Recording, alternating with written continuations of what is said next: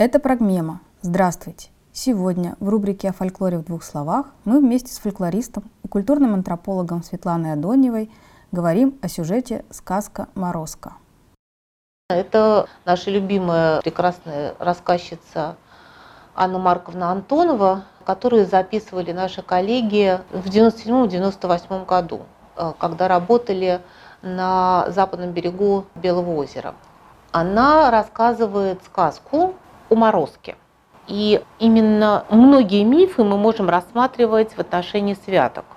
Но э, я бы хотела начать именно с этого э, мифа и с этого рассказа, а дальше мы посмотрим, каким образом эта сказка отражается в святочных ритуалах. Точнее, не отражается, да, а складывается как, не знаю, как какой-то волшебная такая какая-то замысловатая игрушка. Ну, сейчас, сейчас посмотрим. Сначала запись, да, давайте попробуем послушать. Жил старичок, у него дочка была, старуха померла. Он немного пожил, взял тоже старушку, тоже с дочкой. А дочка-то ленивая была, а эта девушка все делает и делает, а ее еще не ладно, все не ладно.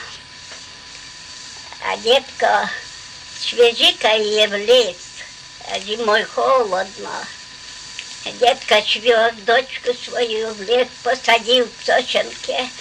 Сиди, а я дров нарублю за тобой, поди, я приду. А палку привязался, палка колотит, колотит о сосну, о дерево. А девушка все сидит и ждет, когда батька придет. Сидела, сидела, нету батька, дед, ночь стала.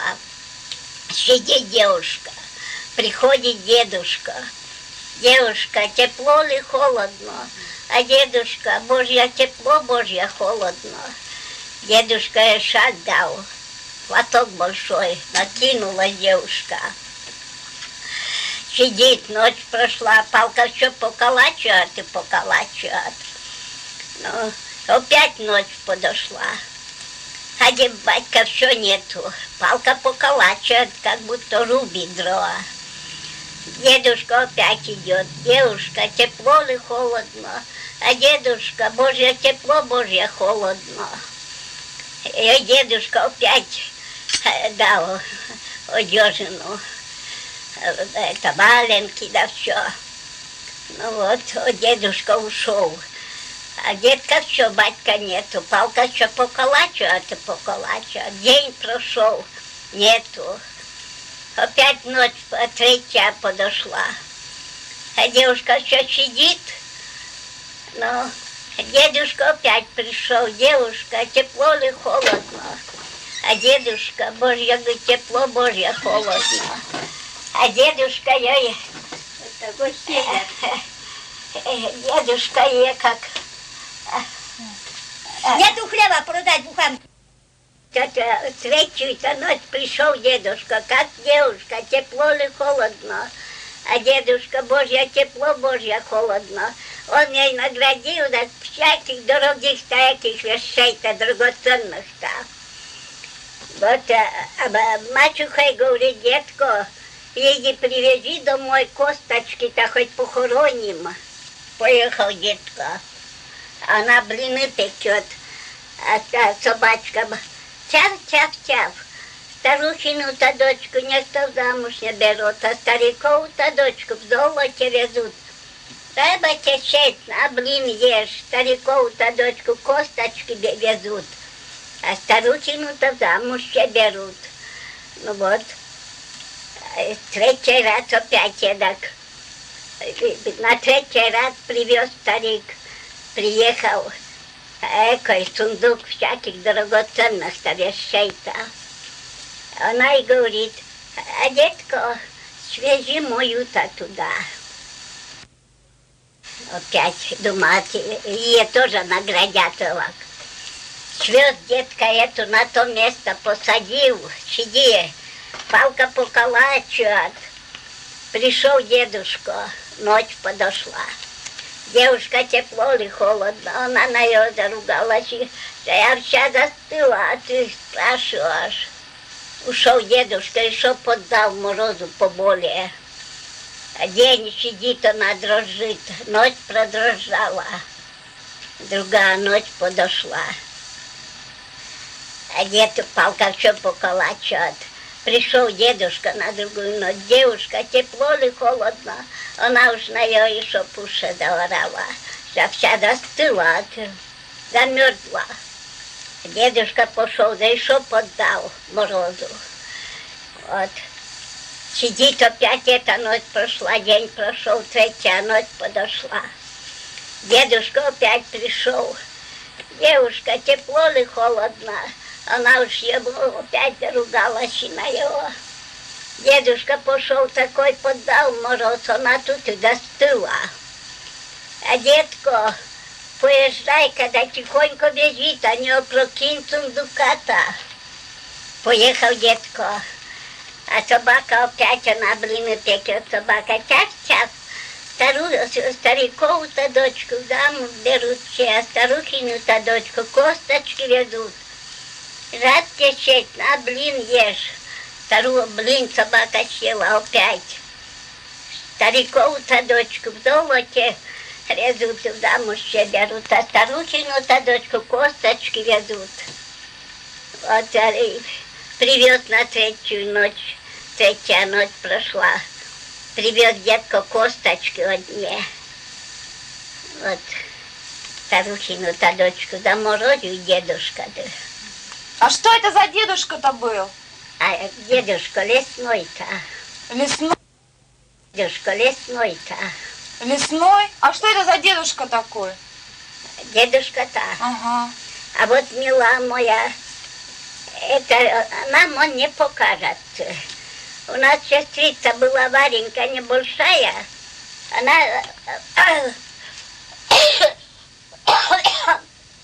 Сережа брат был маленькая. Мама на работе была. Она на улице парня уцепила, побежала за ягодам. К огороду-то подошла, ладила перелезть, а лежит дядька, так во весь огород.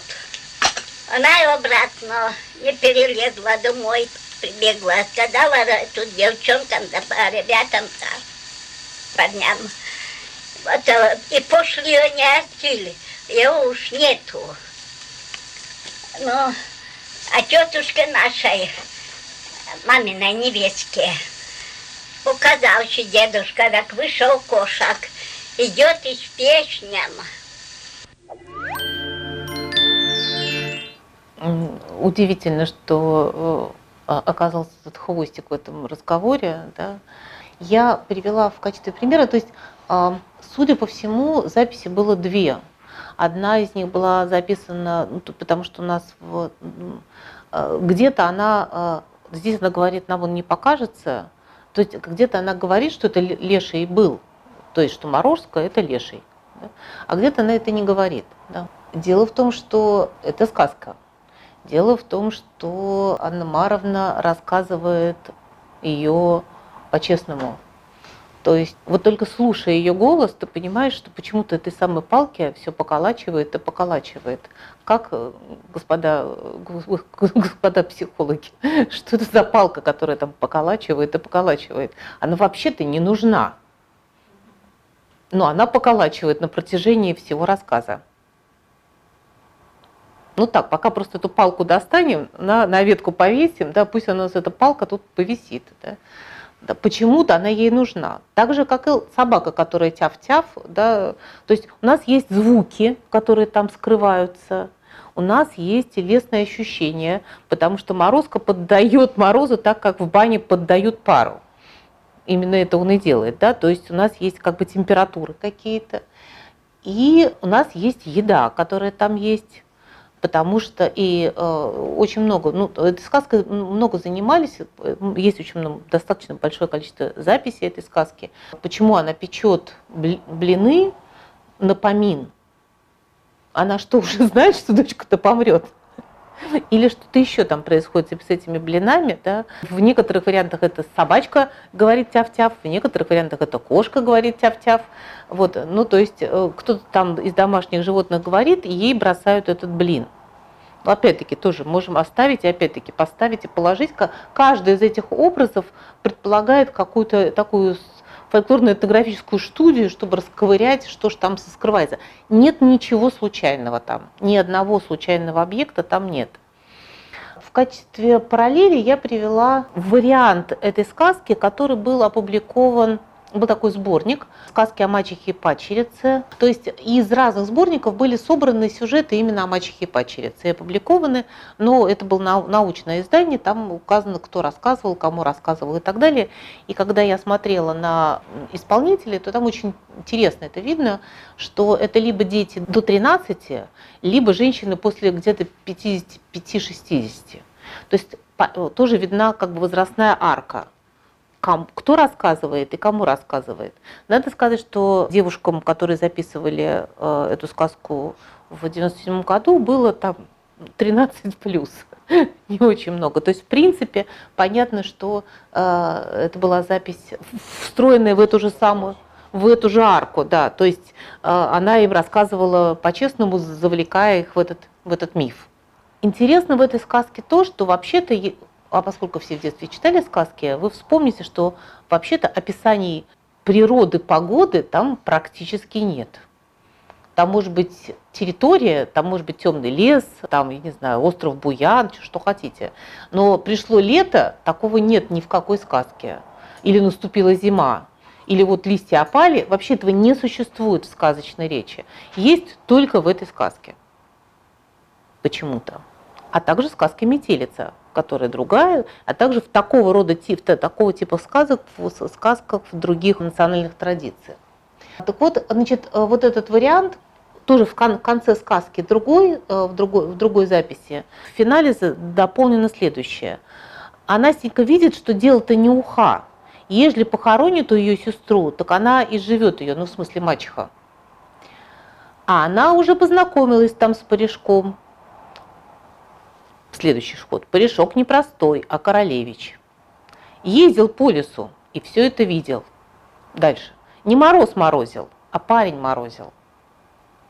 И тут у нас выстраивается такая интересная история. Значит, с одной стороны, да, и это мы сейчас да, будем говорить о тех самых неофитах, которым 13 и младше, э, или там 5, между 5 и 13, и там мы себя и найдем в этом возрасте ожидания чуда похоже. Где тебе говорят, что сейчас тебя у, будет, да, с одной стороны, а с другой стороны, вокруг тебя есть старшие девушки, которые прихорашиваются, и тут вспоминаем двух сестер, отправляющихся на бал, да, когда тебя не берут, они все прихорашиваются, у них такая эротическая тревога, да, они ожидают там чего-то, ты заражаешься этим, тоже весь трепещешь, но лет тебе мало, и ты не знаешь, про что ты трепещешь. И очень смешное одно из, описа... из описаний гаданий, где бабушка пожилая там, рассказывает о том, что она значит, гадала тоже там то ли на су... А, нет, поймать таракана, положить в коробку, положить под подушку, загадать суженого. Значит, и дальше она говорит, а мне во сне приснился брат моего мужа, сказал, куда тебе гадать, ты еще маленькая. Поразительно, что собиратели не спросили, откуда она знает, что это брат ее будущего мужа. Но, слава богу, запись, запись случилась, запись была поймана. Вот, в общем, короче говоря, ужасно хочется на этот бал. И вообще такая я встревоженная, но еще не знаю, где, кому, чего. То есть образ не проступил. И в этот момент, если мы посмотрим на святочные гадания, то мы увидим, что практически вся сказка раз, разваливается на эпизоды проживания святочного времени именно вот с этой девичьей специальной стороны. А, например, то есть я сопоставляла эпизоды сказки о морозке из, из разных вариантов и святочные ритуалы. Баба, это мачеха говорит э, мужу, мужик, свези эту девочку на гумно. Другой вариант сказки. Свезли на, на гумно, пришла ночь, ей стало холодно. Третий вариант сказки. Трешит мороз. Морозец, моро, морозец, треши, не треши, я голая, бола, босая, без поясу, говорит девушка о, о, о себе, находясь на гумне. Да, это примеры из описаний, но мы дальше мы будем рассматривать наши примеры, мы увидим, что они будут те же. Ходит гадать на ладонь гумна. На ладони остается девица в сорочке с распущенными волосами и пятится к вину. Снимают пояс, хлещут им о порог и говорят, пояс, пояс, укажи жениха и поезд. Поезд имеется в виду свадебный поезд. Как описывается мороз, который является? Попрыгивая, поскакивая на красную девушку, посматривая. Так, отрешаемся, что он дедушка, да?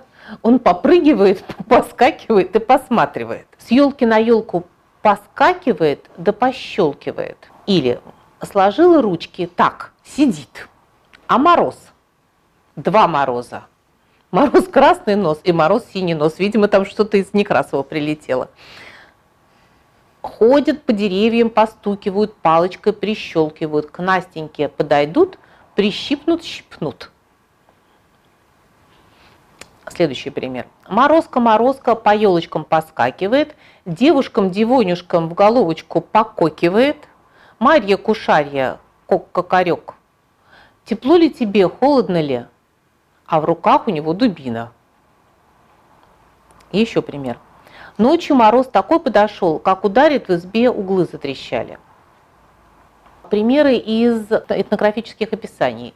Прыгают и скачут, ходят с дубиной и щиплют девок ряженые – а напрямую такое скакание по ельничку связано с темой свадьбы, например, в подблюдных песнях. Это песни гадания, которые тоже звучат во время святок.